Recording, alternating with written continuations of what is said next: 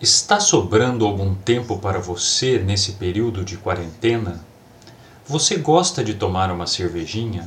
Já pensou em produzir a sua própria cerveja? Já pensou em até, quem sabe, ganhar uns trocados com isso? Se isso te interessa, siga o episódio até o final e com certeza você vai sair muito confiante para produzir a sua própria cerveja.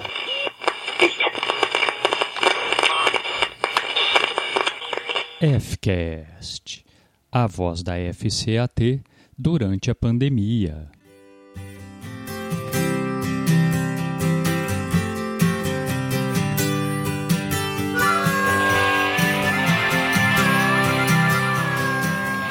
Olá pessoal, bem-vindos ao episódio 11 do FCast, o podcast para informação e comunicação com estudantes da FCAT a Faculdade de Ciências Agrárias e Tecnológicas da Unesp, uma iniciativa dos Conselhos de Curso de Engenharia Agronômica e Zootecnia. O FCast agora é quinzenal, publicado às quartas-feiras, sempre às nove da noite. Esse programa foi gravado no dia 18 para ir ao ar no dia 22 de julho. Ah, e meu nome é Ricardo da Fonseca.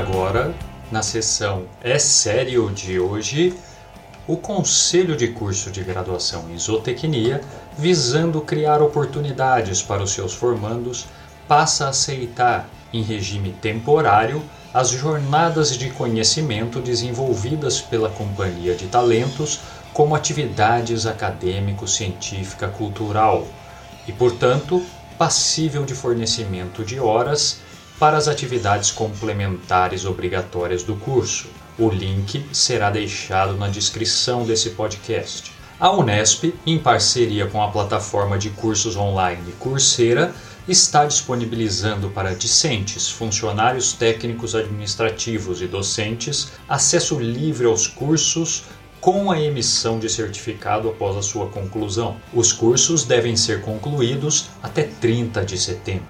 Maiores informações na descrição desse episódio. E a FAPESP e o Ministério de Ciência, Tecnologia e Inovação da Colômbia lançaram chamada de propostas para seleção e apoio a projetos desenvolvidos em conjunto por pesquisadores de universidades e institutos de pesquisa do estado de São Paulo e da Colômbia. Serão financiados projetos científicos com temas em segurança e defesa, meio ambiente ou ciências agrícolas.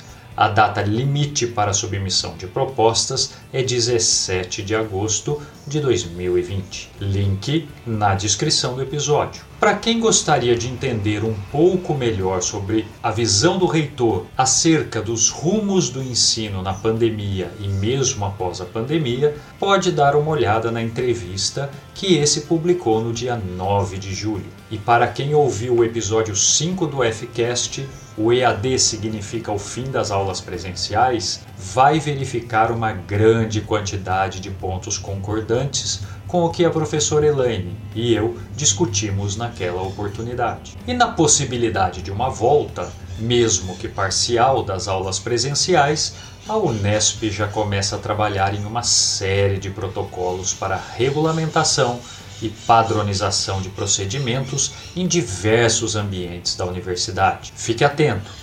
Em breve, esses protocolos serão disponibilizados e uma série de adaptações deverão ser realizadas para o atendimento dos procedimentos. E, finalmente, a Coordenadoria Geral de Bibliotecas, na sua busca por disponibilizar material de estudo e pesquisa para a comunidade acadêmica, disponibiliza a Biblioteca Virtual Pearson, que conta com artigos científicos e e-books para consulta. Mas lembre-se, você deve estar usando seu e-mail institucional e a VPN para acesso. Novamente, link na descrição do episódio.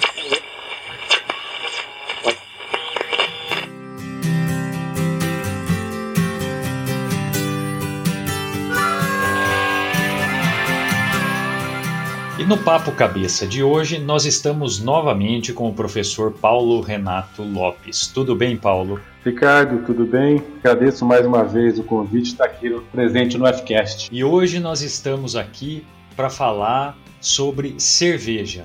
E nós vamos tratar de como produzir a sua própria cerveja. Então, você que está aí em isolamento social, nesse período de quarentena, que tem um tempinho livre, pode tentar fazer a sua própria cerveja. Paulo, vamos lá. No processo de fabricação da cerveja, vamos começar pelos ingredientes. O que, que a gente usa para fazer cerveja? Legal, Ricardo. Bom, os ingredientes da cerveja são basicamente quatro. Vou trabalhar com quatro insumos diferentes que são fáceis de se obter. Obviamente que três deles a gente vai precisar de lojas especializadas, pela internet a gente encontra, mas são os quatro, Ricardo: água, o malte de cevada, o lúpulo e as próprias leveduras. Porque nós não fazemos cerveja, né? a gente só prepara o mosto. Quem faz a cerveja são esses micro-organismos.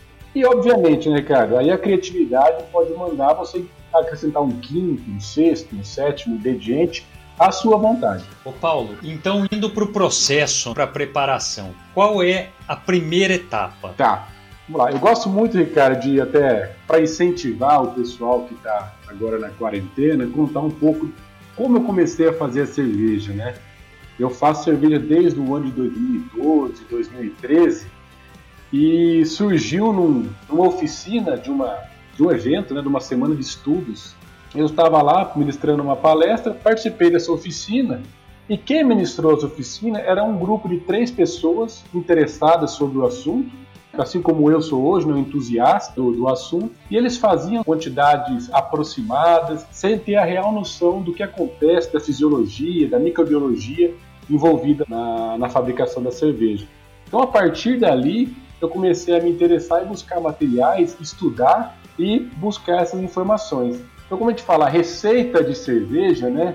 A gente assemelha muito a cerveja à cozinha, nada mais é do que uma receita. Eu preciso de ingredientes, esses ingredientes eu vou colocar numa panela, vai ao fogo, e depois de um certo tempo eu posso transformar todo esse material num mosto cervejeiro que as leveduras vão atuar ali em cima para converter os açúcares fermentáveis em álcool. Então, os processos, cara, são que eu faço em casa eu posso dividir em três etapas principais. O processo de mostura, o que, que eu vou fazer? Eu vou cozinhar esse malte para transformar o amido que eu tenho ali do malte de cevada, de outros ingredientes que eu vim adicionar, em açúcares fermentáveis. Por quê? Porque a minha levedura, principalmente a Saccharomyces cerevisiae, ela tem muita dificuldade de assimilar o amido, que é um carboidrato bem complexo, no seu metabolismo. Então, com esse cozimento do malte, eu tenho atuação de enzimas específicas que vai quebrar aquela molécula em açúcares mais simples que a levedura vai conseguir depois transformar no seu metabolismo. Então a primeira etapa é a mostura. A segunda etapa é a fervura. Então passei pela mostura, eu vou separar dali o sólido, que seria o bagaço de malte, que é um resíduo já, que eu posso utilizar para nutrição animal, para fazer biscoito, bolos, né? Se eu tiver a criatividade ali na cozinha, habilidade. E o líquido, seria esse mingau, esse líquido açucarado que veio do meu malte de cevada.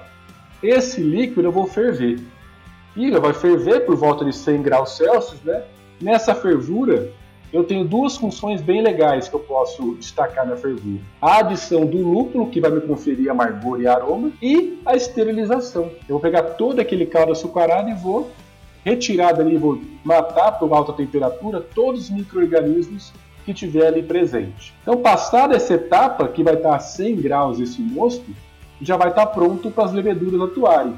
Só que vai me perguntar, pô, mas a 100 graus Celsius, qualquer microorganismo que eu colocar ali dentro pode morrer. Então, uma etapa crucial após a fervura é o esfriamento. Então, eu vou resfriar esse caldo, esse mosto né, açucarado, por volta ali de 20 a 30 graus Celsius, dependendo se for um equipamento simples, vai depender da temperatura que eu tenho da água da minha torneira. Esse resfriamento eu vou tornar o mosto já adequado para eu começar a inocular o meu fermento, as minhas leveduras, né? principalmente Saccharomyces cerevisiae. A partir daí é que a mágica acontece. sai o ser humano que fabrica o mosto, entra as leveduras que fabricam realmente a cerveja. Ô Paulo, vamos começar a falar do, do processo na primeira fase, que é a mostura. O que, que a gente precisa para dar conta dessa fase? E, e, outra coisa, a quantidade de ingredientes. Preciso de uma quantidade mínima de ingredientes para fazer isso? Ricardo, então vamos propor aqui para fazer uma cerveja do zero. Então, para eu fazer uma cerveja do zero, eu tenho que ter uma receita e eu tenho meus ingredientes. A busca desses ingredientes, como eu falei, que basicamente são os quatro, água, malte, lúpulo e leveduras, eu tenho que fazer essa compra previamente. A água, como se trata de um produto que vai utilizar micro-organismos para fermentar, eu não posso utilizar água da torneira, porque ela tem cloro. Além de o cloro ser um componente que pode desfavorecer né, esses micro-organismos, as leveduras, ele pode ainda gerar uns aromas indesejados ali no produto final. Então, água eu posso pegar uma água mineral. Os outros três, que é o malte, o lúpulo e a levedura, todos comprados em lojas especializadas, que são chamados brew shop. Então, Fiz essa compra, comprei a minha receita, vamos para casa montar o nosso equipamento. A partir de agora eu tenho que botar na cabeça duas regras principais: asepsia e paciência. Eu estou trabalhando com um produto que vai cozinhar por muito tempo e vai demorar a ficar pronto, eu vou exercitar minha paciência e trabalhar com um produto que precisa ter uma certa higiene, todo o processo de sanitização para que não haja contaminação ali do meu moço, da minha fermentação, por outros micro-organismos. Então, essas duas regras principais, vamos para o nosso equipamento, Ricardo. Só antes de você continuar, só uma dúvida que surgiu aqui para mim. Todos aqueles tipos de cervejas, né? Tem tem a, a Pilsen, a, a, IPA e outros tipos que a gente vai conversar aqui também. Para todos esses tipos, os quatro ingredientes básicos. Exatamente. Para todos eles. Então, qualquer tipo de cerveja que eu venha produzir, eu vou ter os quatro ingredientes básicos e eu sempre coloco ali, é quatro asterisco. Porque esse asterisco vai muito da criatividade de quem está fazendo a cerveja. Então existe, por exemplo, um estilo bem comum que a gente encontra por aí, que é aquele Witbier. Um estilo que é uma cerveja de trigo, bem levinha, e ela vai casca de laranja e semente de coentro. Não está entre os quatro. Então, esse asterisco entra nos adjuntos. Se eu quero diferenciar um estilo de outro, uma Pilsen, de uma IPA, de uma de trigo e assim por diante, vai de todos os ingredientes e seguir um padrão de amargor, um padrão de cor, de graduação alcoólica e da parte sensorial que você vai ter na parte olfativa, na parte degustativa.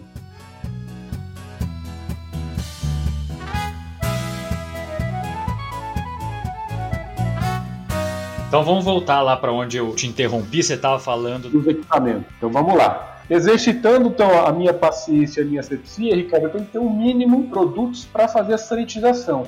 Porque, passado a parte quente de mostura e de fervura, todos os equipamentos ali têm que estar sanitizados. Não precisa ser esterilizado, ninguém precisa ter um autoclave em casa, inclusive eu nem tenho. Então, o próprio álcool 70 é um produto muito utilizado por cervejeiros caseiros para fazer a sanitização ali dos materiais que vai utilizar. Um outro exemplo é o iodo. Um terceiro que é bem utilizado para fins alimentícios é o ácido peracético, que você pode utilizar para fazer essa sanitização.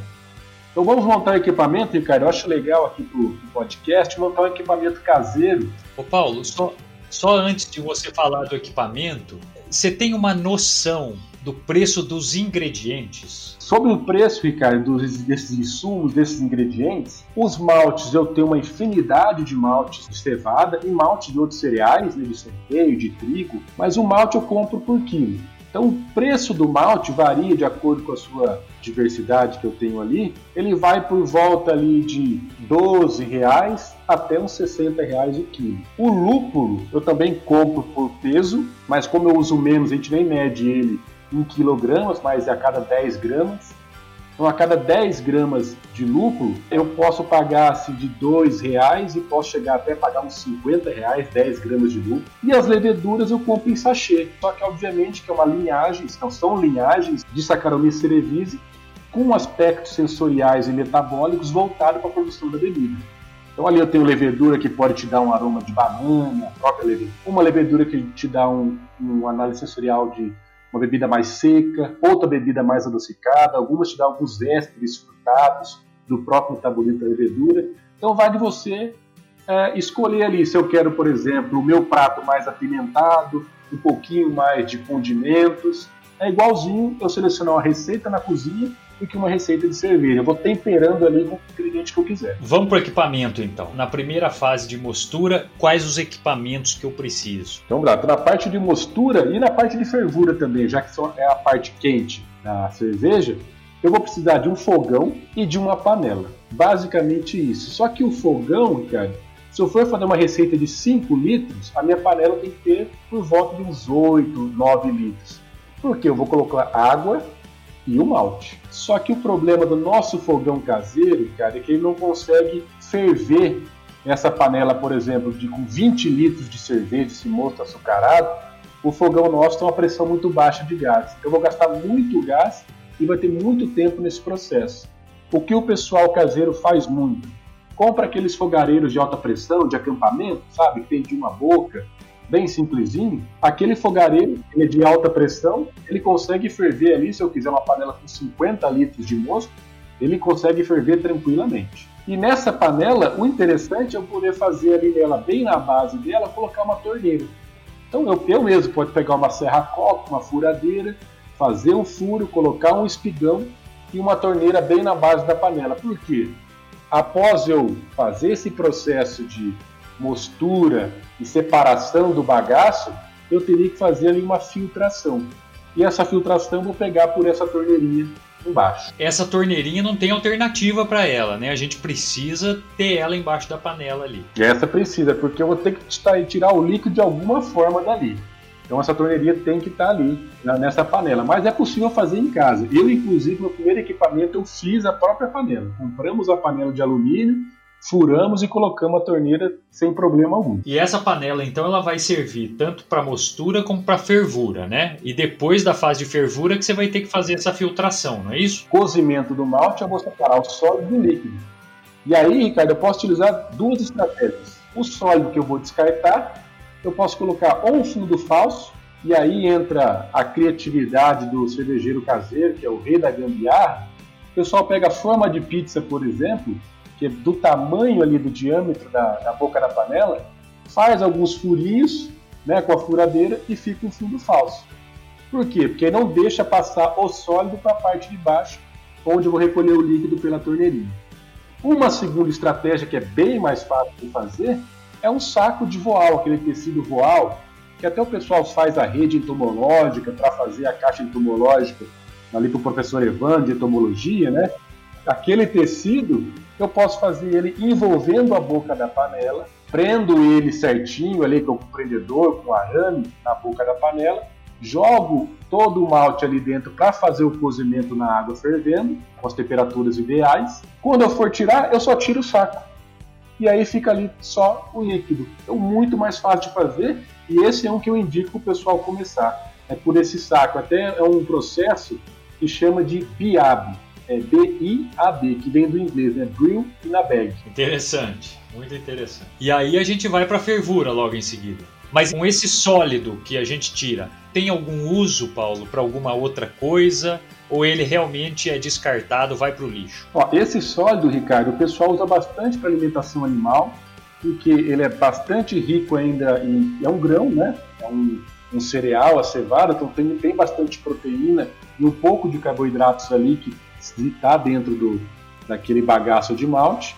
Ou ainda utiliza para colocar em receitas, fazer uma receita de pão integral e colocar aqueles grãozinhos de cereal em cima, ou uma bolacha, um cookie, né? O pessoal utiliza para cozinha.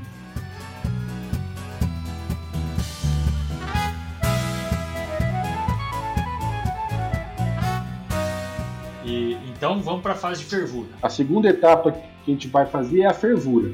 Eu separo o sólido do líquido, tiro ali pela minha torneirinha, ou se eu estiver fazendo o sistema do Biab, tira o sólido pelo saco né, de voal e entra a sugestão que eu dei do fogareiro de alta pressão, que vai ter uma chama muito mais forte, para levantar a fervura ali daquele mosto açucarado que eu produzi. Então, a partir do momento que levantou a fervura, eu vou contabilizar meu tempo de fervura que vai vir da receita. Geralmente, por volta de uma hora fica fervendo ali aquele mosto. Passado esse tempo, eu preciso resfriar isso rapidamente. E aí que entra um terceiro equipamento. já teve a panela, o fogareiro, e o terceiro seria esse resfriador, ou que o pessoal utiliza bastante, é uma serpentina, também chamada de chiller.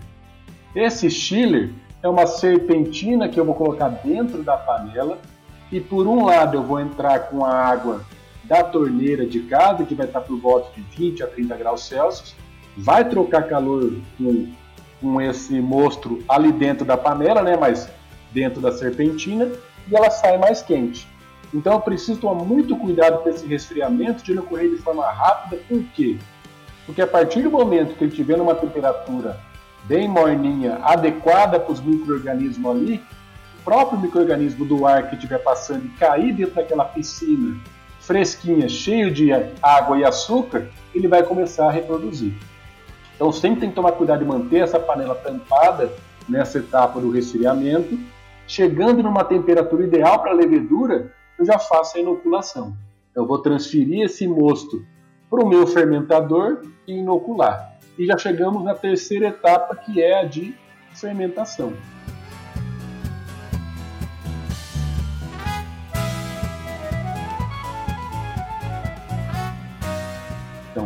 Fizemos a mostura, a fervura e a fermentação. Como a gente pode ter fermentador, Ricardo? Existem inúmeros fermentadores cônicos, de inox, à venda pela internet com valor bem elevado. O pessoal caseiro utiliza geralmente um balde de plástico ou até aqueles galões de 20 litros de água mineral, sabe? Eu posso utilizar o galão de água mineral que eu vou colocar ali. A única coisa que eu preciso incluir nesse meu fermentador, seja um balde, seja um galão, independentemente do tipo, eu preciso ter uma saída de ar que impeça a entrada. Eu chamo de airlock. Então ele impede a entrada de ar. Por quê? Eu não quero que entre ali dentro nenhum oxigênio atmosférico e nenhum microorganismo, já que a minha fermentação etanólica ela é na ausência de oxigênio. Só que eu preciso ter uma saída de ar, porque no metabolismo das leveduras, ela consome esses uh, oligosacarídeos, os açúcares, para produzir álcool e CO2. Se esse gás carbônico vai sendo produzido cada vez mais e estiver tampado no meu fermentador, o que pode acontecer ali é explodir. Então, como eu posso fazer isso no airlock? Cara? Muito simples. Eu vedo bem a boca ali no meu fermentador, passo uma mangueirinha por ele e coloca essa mangueirinha dentro de um copo d'água do lado de fora. Por quê? Se está dentro de um copo d'água, não vai entrar nenhum ar ali dentro. Só que a pressão positiva dentro que eu, que eu tenho dentro do meu fermentador vai expulsar o CO2 para fora, para fora e vai borbulhar ali no meu copinho de água. Então, um airlock muito simples. Eu posso fazer em casa custo praticamente zero, né? só ter uma mangueirinha. E aí, passado então a inoculação, chega na mágica das leveduras. O seu metabolismo que vai produzir minha cerveja. Então, eu acho que aqui está um equipamento que muita gente não utiliza na parte caseira, de início, que pode realmente não utilizar. Se você tiver um cantinho da casa com uma temperatura um pouco mais amena, que ela se mantém ao longo do dia, uma lavanderia, um quartinho, o pessoal pode deixar o fermentador ali. Só que lembrando que ali quem está trabalhando são seres vivos. Então, qualquer oscilação das condições, principalmente de temperatura, nesse caso, eu posso oscilar o metabolismo desses micro-organismos. Então, é legal você ter um controle básico ali da minha temperatura para manter uma estabilidade no processo e o resultado final sair melhor. Então, o que, que eu indico para o pessoal? A aquisição de uma geladeira, qualquer tipo de geladeira. Eu posso pegar essa geladeira e transformá-la numa câmara de germinação. Então a geladeira ela atua por volta de uma faixa de 4 graus Celsius. Se eu comprar um termostato na internet por 100 reais, é muito fácil de adquirir, eu posso regular essa geladeira e transformar numa BOD, igual que a gente tem no laboratório na Unesp, né, aquela que controla a temperatura. Ali eu posso controlar, se eu quiser, se eu quero uma fermentação a 20 graus Celsius, a 13 graus Celsius, a 25 graus Celsius, ela consegue manter essa temperatura num cenário ótimo para as leveduras para ela fazer essa fermentação. Ah, que legal. E por quanto tempo, Paulo, eu tenho que manter essa, por exemplo, se for a garrafa de água mineral lá, né, o galão de água mineral, por quanto tempo ele tem que ficar fermentando? Já que exercitou, Ricardo, a asepsia em todo esse processo, né, a partir do resfriamento, todo o cuidado com a higienização, com álcool 70, com iodo, com ácido peracético, agora vamos ajustar um pouco a paciência. Então esse processo de produção de cerveja, das etapas que eu faço lá da mostura do malte até a inoculação da levedura, vai girar em torno ali de 7 a 8 horas de trabalho. Então é bastante trabalho braçal, de aguardar as temperaturas, de cozinhar esse malte, de resfriar. Gira em torno desse tempo aí, um dia todo de trabalho. A partir do momento que eu inoculei, que eu fiz o moço e agora deixo as leveduras trabalharem por mim, isso vai durar por volta de 20 a 30 dias de fermentação, de maturação. Então, eu não vou fazer a cerveja hoje para beber amanhã. Eu sempre faço hoje para beber daqui a três semanas, por exemplo. Então esse processo é um pouquinho demorado porque não depende da gente, vai depender do metabolismo da levedura, que é um pouquinho lento. E realmente, se eu quiser acelerar isso, eu posso ter um resultado final um pouquinho ruim lá na frente. O que, que é fundamental nesse processo de, de, fermentação? Se eu fizer tudo bonitinho, tiver a paciência de esperar, eu realmente só preciso dessa câmara fermentativa e mais nada. Não tem nada que eu precise mais, né? Eu não preciso ficar indo de tempos em tempos dando uma manutenção, nada disso, né? Eu deixo lá, não é isso? Isso, é bem simples. Aí, obviamente, é legal eu estar lá monitorando. Se tiver uma atividade muito grande ali naquele meu copinho d'água, que seria o meu airlock, pode ser que acabe a água. Tanto ficar borbulhando ali, começa a esvaziar aquela água ali. Então tenho que sempre tentar dar uma manutenção para monitorar o processo. Mas, cara, é um processo muito fácil de levar e um processo, a princípio, barato. Se eu tiver uma geladeira encostada, eu vou gastar 100 reais no termostato para eu ter ali minha câmera fermentativa em casa.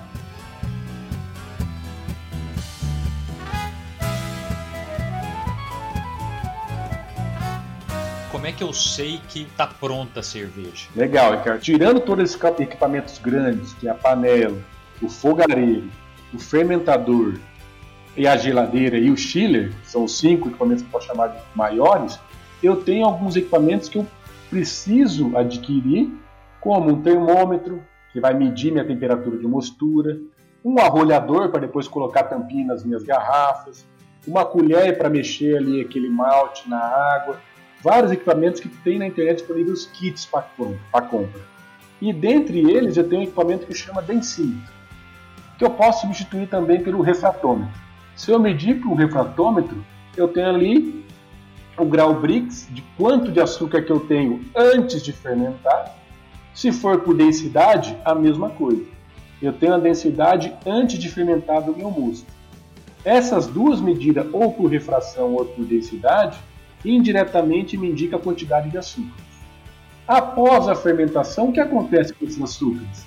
Eles são transformados em álcool e CO2, ou seja, a concentração de açúcar no mosto vai cair.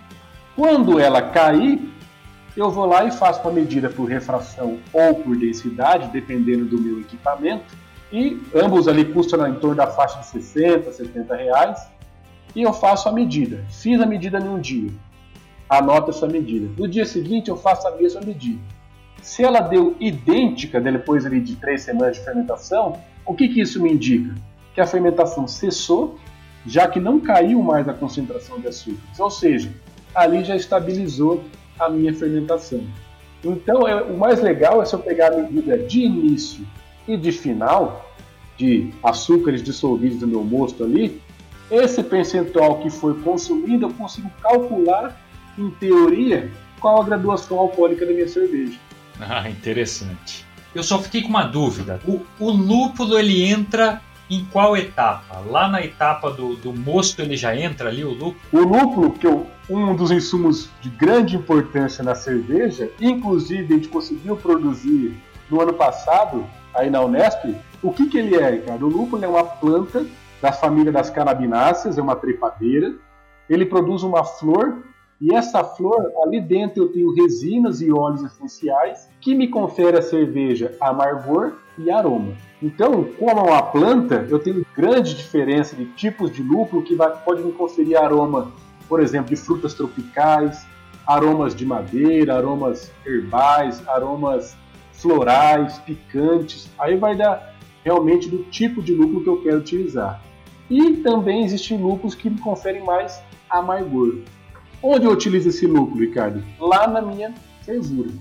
Então, o lúpulo eu adiciono no processo de fervura, Dentro da minha receita eu vou saber em qual período eu vou adicionar, mas basicamente, se eu colocar o lúpulo no início da fervura, ele vai me conferir mais amargor. Se colocar no final da fervura, mais aroma. Então esse lúpulo começa a temperar a minha cerveja e não só confere amargor e aroma, como ele tem um poder muito importante no processo de fabricação da cerveja. Então ele tem um potencial bacteriostático me fornece ali um potencial conservante na minha cerveja depois de pronta.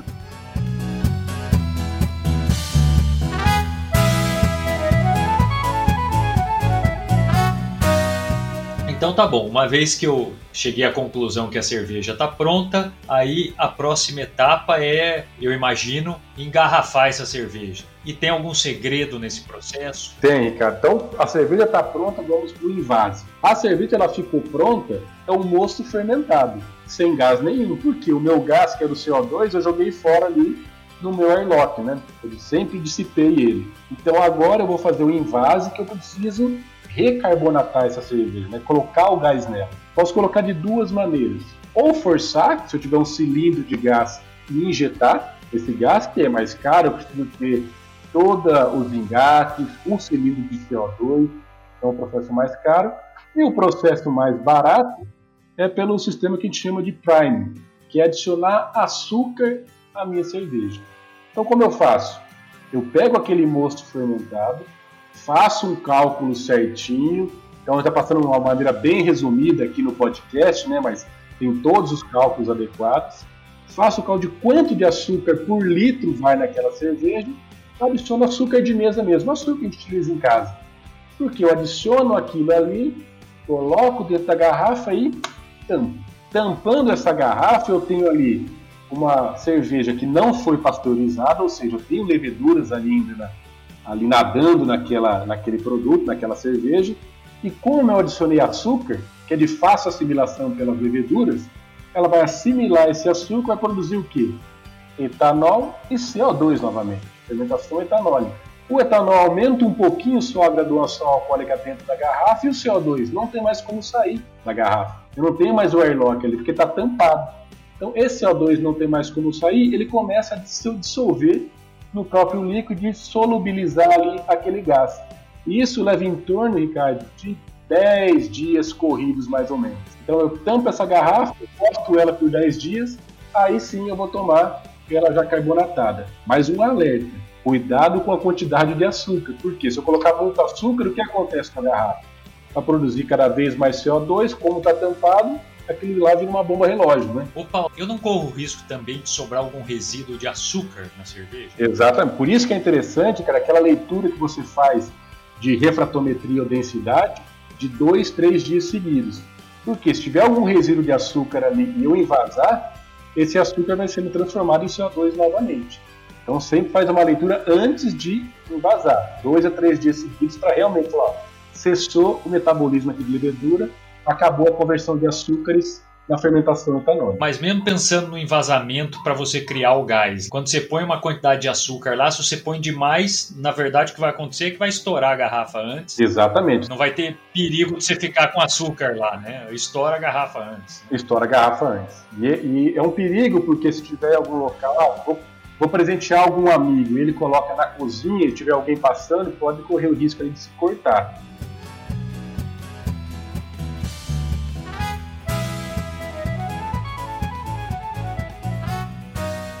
Depois desse envasamento, aí é isso, não temos mais nada para fazer. Aí é esperar os 10 dias e tomar a cerveja, não é isso? Aí é a parte boa, exatamente. Passado esse envasamento, aguardei os 10 dias de carbonatar né, a cerveja, que é legal que a carbonatação é natural, então a própria levedura que fabricou minha cerveja produziu também o meu gás, e aí eu tenho, depois eu coloco na geladeira. Então quem for cervejeiro caseiro e tiver disponibilidade de ter essa, essa geladeira com termostato, terminou a fermentação, deixa ali a, a, as garrafas ali dentro para fazer o primer, que fica ao abrigo da luz, como qualquer alimento, né? A radiação solar oxida, Uh, e pode prejudicar ali a, a, questão sensorial da bebida. Depois de certo tempo, eu posso ligar essa geladeira na tomada e deixar ela resfriando. Porque caso haja ali algum metabolismo mais ou um açúcar em excesso que eu tenha colocado, ele vai cessar. Paulo, e uma última pergunta sobre essa questão do, do envasamento. É, é claro que eu posso usar qualquer garrafa, imagino que sim.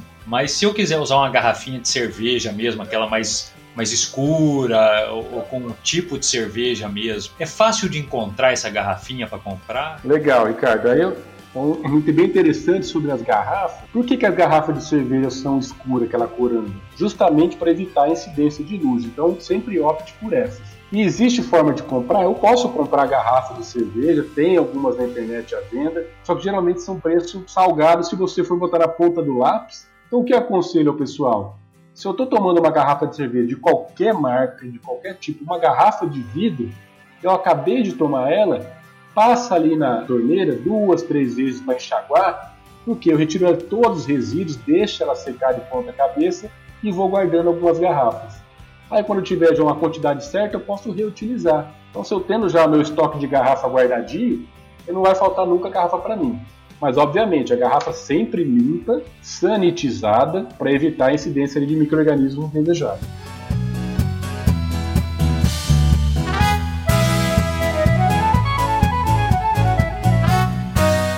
Paulo, por tudo que você falou aí, me parece que é bastante viável, né? Você produzir uma cerveja em casa, por exemplo, o aluno que tiver interessado, que tiver ouvindo, ou funcionário, ou o próprio, o próprio docente aqui, né, da nossa comunidade, que tiver interessado, eu acho que sem grandes esforço consegue produzir uma cerveja em casa. Me pareceu bem tranquilo, na verdade. É, é, muito viável fazer, tirando o prazer mesmo de fazer, que eu sou suspeito para falar mas eu acho muito legal a produção porque você participa ativamente e tem um produto feito por você. Obviamente que eu sempre tento pontuar aquelas pessoas que não têm essa paciência para aguardar o processo. Então, o que eu falo, as duas principais características ter higiene e ser paciente. Custo não é tão elevado, investimento inicial. Eu peguei aqui na internet, cara, um kit de 20 litros, para produzir 20 litros com todos os equipamentos, até uma receita pronta, que já vem com balde fermentador, já vem com a panela, etc., sai por volta de 600 reais. O que, que não vem nesse kit?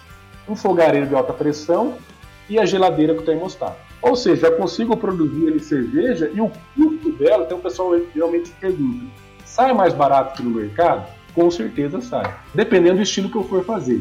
Só que sai mais barato. Só que eu acho que o mais legal é eu fazer em casa mesmo. Então, geralmente, quem gosta de cozinhar, quem gosta de brincar um pouquinho na cozinha, com certeza gosta de fazer uma cervejinha. Eu acho que é importante isso, né, Paulo? A satisfação de você fazer e ver uma cerveja sua pronta. E depois você sentar na frente da TV e tomar sua própria cerveja, vendo um filminho, é muito legal. É uma sensação fantástica, cara. Se você gostar de degustar, obviamente que aqui não é uma apologia ao consumo, né? Sempre pensando naquele consumo responsável, né? Ainda mais cerveja artesanal, tem aquela, aquela máxima que fala beba menos, beba melhor. Então, de beber muita cerveja, pode selecionar o que eu for beber. E eu, eu posso fazer em casa que eu for beber, eu beber uma garrafa, duas garrafas ali, só para me satisfazer. E o sentimento é o melhor possível. Você tomar uma cerveja que você realmente fez é fantástico. Então, nessa reta final aqui do nosso papo, eu acho que seria interessante a gente falar para o pessoal que está ouvindo e esclarecer alguns termos. Então, por exemplo, a gente vai no supermercado e vê lá cervejas artesanais e a gente vê alguns termos como Pilsen, Lager, Vitbeer, que você já falou aí, IPA. O que é esse monte de termo? Existe uma maneira simples e resumida da gente, pelo menos, falar para o pessoal os principais termos que eles vão ver no supermercado e o que, que significa isso? E que talvez agora fique mais fácil de entender, sabendo o processo de, de produção, talvez faça mais sentido esses termos. Então vamos lá, Ricardo. Eu até já indico um aplicativo que chama BJCP, que é uma associação de cervejeiros que reúne todos os estilos de cerveja e ali fala que aquele estilo, por exemplo, que você falou, o IPA, o Vitibir, por que, que eles são diferentes? E ali está descrito os ingredientes, a sensação na boca, a aparência, a graduação alcoólica, o amargor,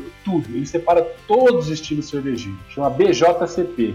Tem na internet, só que tem até aplicativo. Eu consigo ver os vários estilos. E essa diferença de lager que você falou, as cervejas, eu posso diferenciá-las basicamente em duas famílias: as lagers, lagers, né, como escreve, e as ales, que escreve ales. Essas duas grandes famílias de cervejas vêm a origem vem das próprias leveduras. que a levedura que eu utilizo ali na ale é uma levedura de alta fermentação. Quando ela fermenta, ela fica na posição mais superior do meu fermentador. Um exemplo, a IPA. A IPA é uma ale, você citou. As lagers é uma eu utilizo levedura de baixa fermentação. As leveduras circulam na parte de baixo aí do fermentador durante seu metabolismo. E um exemplo de uma, uma cerveja que utiliza baixa fermentação, né, ou seja, uma cerveja lager, são as pilsens. Então, por exemplo, uma pilsen é lager. Toda pilsen é lager. Por exemplo, ah, vou tomar uma Skol, uma Brahma, uma Budweiser, uma Bavária, uma Kaiser. Todas são lagers. Então, são famílias de leveduras. Se eu for tomar agora qualquer tipo de IPA ou uma Pale Ale, são ales. Então separa em duas famílias. Bom, o Paulo, então eu, eu não sei, eu acho que é isso. Você te, acha que tem mais alguma informação interessante para a gente passar? Posso falar que hoje, então, esse bate-papo foi realmente um bate-papo, né? Que caberia muito bem uma cervejinha aqui no meio da gente para conversar sobre esse assunto. É mais um resumão para, quem sabe, incentivar as pessoas da nossa comunidade acadêmica, ou quem estiver ouvindo o podcast, a fazer cerveja em casa, né?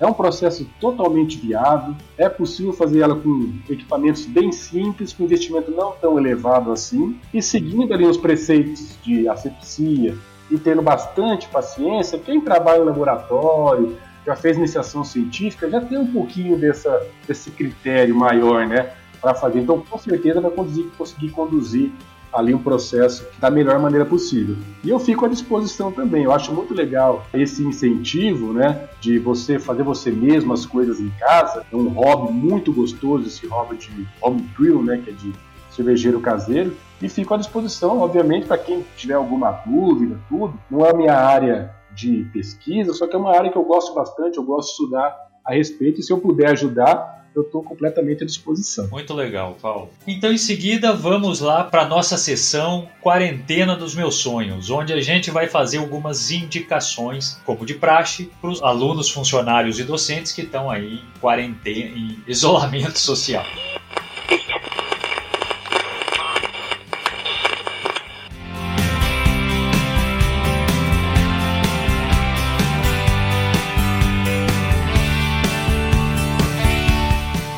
Paulo, então você pensou em alguma coisa? Você já, na verdade já deu alguma indicação aí no meio do, do processo, né? Mas uh, eu sugiro até que você repita ela e, e, depois, se tiver mais alguma indicação, que você faça suas indicações. Então tá bom. É, hoje as indicações, cara, vão ser totalmente enviesadas pro lado da cerveja, né? então eu deixei aqui eh, indicações de vários itens que podem até auxiliar o pessoal para tomar coragem, né, se incentivar ainda mais para fazer cerveja, buscar informações e depois, se quiser, para adquirir ali equipamentos e insumos. Então, primeiro, Ricardo, eu posso indicar dois canais de YouTube bem legal sobre cerveja, inclusive com muito material para iniciantes. Um é o Beer School, né, em inglês, né, Beer School, tudo junto. É um canal excelente, que é um professor da Universidade Tecnológica do Paraná, do campus de Palotina, um rapaz bem jovem que fala a parte bem uh, uh, intrínseca ao metabolismo de levedura, a parte de caracterização de água, de insumos, mas ele tem também uma parte iniciante e você vai conseguindo progredir ali no canal dele com alguns materiais mais avançados. Tem também um outro canal que chama Com Cerveja, com, com a letra N, né? Tudo junto, Com Cerveja que ali também ele dá algumas dicas interessantes para iniciar. A segunda indicação que eu vou dar é de sites. O primeiro site é um site que chama Omnilúpulo, que é com H, omnilúpulo.com.br, que tem bastante material interessante. E um segundo é um fórum de discussão, que chama Homebrew Talk, em inglês, que é home, né, de casa, né? Brew Talk BR. Então, só pesquisar no Google lá, Homebrew Talk BR, é um fórum de discussão de cervejeiros caseiros do Brasil que pode mandar perguntas, tirar dúvida. Tem vários tópicos lá já fixos para iniciantes, que é bem interessantes. Tá bom? Então essas duas dicas de início para quem tiver interesse em produzir. Dentro de livros mais específicos, eu vou citar um a princípio e depois existem outros ali que eu posso buscar, que é um livro bem novo que chama Microbiologia da Cerveja, que é um nacional, que é um guia definitivo do básico ao avançado. Ele é da Livraria da Física, o autor é o Carlos Henrique Pessoa de Menezes Silva, Ele foi publicado, se eu não me engano, deixa eu conferir aqui, o ano passado, 2019, que eu tenho ele aqui em mãos, só que eu ainda não consegui lê-lo. Então é um livro bem legal que eu posso buscar algumas informações. Uma outra indicação de podcast, já que no episódio que a gente comentou sobre o celeiro de ideias, eu falei que eu comecei a ouvir podcast a partir da, do Fcast, que me estimulou a utilizar um pouco mais essa ferramenta. Tem um podcast que eu gosto bastante que chama Abraçagem Forte. É bem legal também, tem muita coisa para iniciante. E por último, indicar ali três lojas, tem online, só que tem uma loja física aqui em Presidente Prudente também, que ela chama Hopfenhaus. Eu vou soletrar. É H-O-P-F-E-N-H-A-U-S. Hopfenhaus. É uma loja física ali em Presidente Prudente que eu posso adquirir equipamentos e insumos cervejeiros. Para quem preferir pela internet, tem um, dois brew shops, um chama Piquiri, que é do Paraná, e outro que chama Lamas, que é de Campinas, aqui em São Paulo. E, obviamente, que ali tem vários outros brew shops no Google, e para você fazer uma pesquisa de preço, só que eu coloquei os principais e o mais próximo aqui da gente, cara. Excelente, Paulo. Excelentes indicações. A minha indicação é muito simples hoje.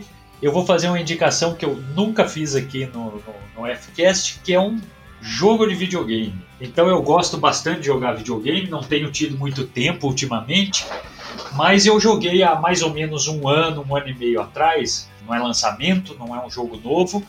E isso tem uma vantagem porque você compra ele baratinho, porque já, já faz o que? Já faz sete anos que ele foi lançado e ele é chamado de Gone Home. Gone Home. Esse jogo é assim, um jogo super curtinho, em primeira pessoa, mas ele é um jogo assim de mistério o seu personagem ele chega em casa depois de muito tempo fora de casa, né? E por isso o nome Gone Home. Então você volta para sua casa e quando você volta, sua casa está vazia, abandonada, sua família não está mais lá e você tem que descobrir o que, que aconteceu. E assim, ele tem uma atmosfera, um clima, você vai encontrando as pistas, a trilha sonora vai te deixando com medo, vai te deixando uma tensão. É incrível assim como ele é imersivo. E super simples, super rápido, é um jogo que não vai te tomar mais do que. Não te toma mais do que 10 horas de jogo, é, até menos. Em 5 horas você termina esse jogo. Ele é super rápido, mas ele é muito envolvente. Foi um jogo que eu gostei. Bom dele também é que você encontra ele para todas as plataformas que você imaginar. Então tem para o PlayStation 4, tem para o Nintendo Switch, tem para Xbox One e aí tem para PC. E para PC tem para Windows, Mac e Linux. E tem para Wii U também. Então, é, assim, você acha ele em tudo que é plataforma. Se você tem um PC, você entra lá na Steam ou qualquer outra loja de, de jogos, você vai achar ele super barato. E essa é a minha indicação, então, de hoje para esse episódio do, do Fcast.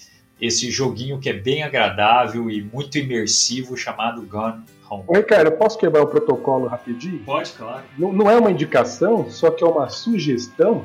Já que a gente falou sobre cerveja, quem acabou de assistir o podcast se interessou, dá uma pesquisada sobre alguns estilos de cerveja pelo BJCP, né, que tem na internet, tem aplicativo de celular, tanto na Apple Store como na Play Store, e vai no mercado, tenta encontrar uma ali que talvez seja do seu gosto, de amargor, de graduação alcoólica, de uh, análise sensorial que você queira ter um momento diferente para degustar uma cerveja e compre uma cerveja diferente para realmente comparar com a cerveja que a gente comumente toma por aí.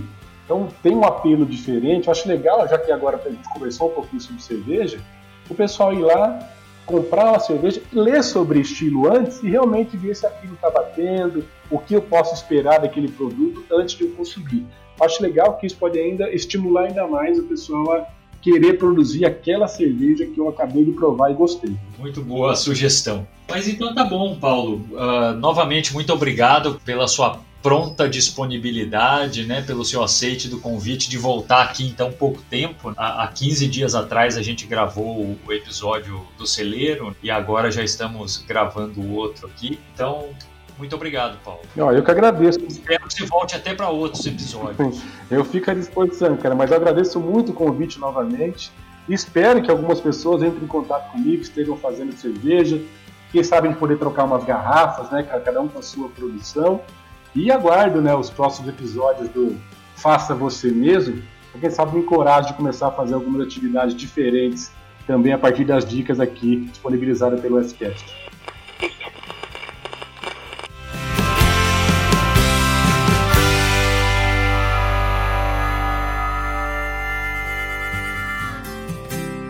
Finalizando, o meu muito obrigado à diretoria e à comissão de divulgação da FCAT pelo apoio constante. E se você quiser entrar em contato com a gente, pode enviar uma mensagem de texto para podcastfcat@gmail.com. Também pode optar em deixar uma mensagem de áudio, e aí tem que ser pela plataforma Anchor. O endereço é anchor.fm barra podcast fcast. E depois de ouvir os episódios, você sempre pode ver algum conteúdo adicional no nosso Instagram. Você pode procurar por podcastfcast ou simplesmente fcast, tudo deve funcionar. Então é isso, pessoal. Espero que você tenha tido alguns momentos de descontração e espero que tenha sido útil. Tchau!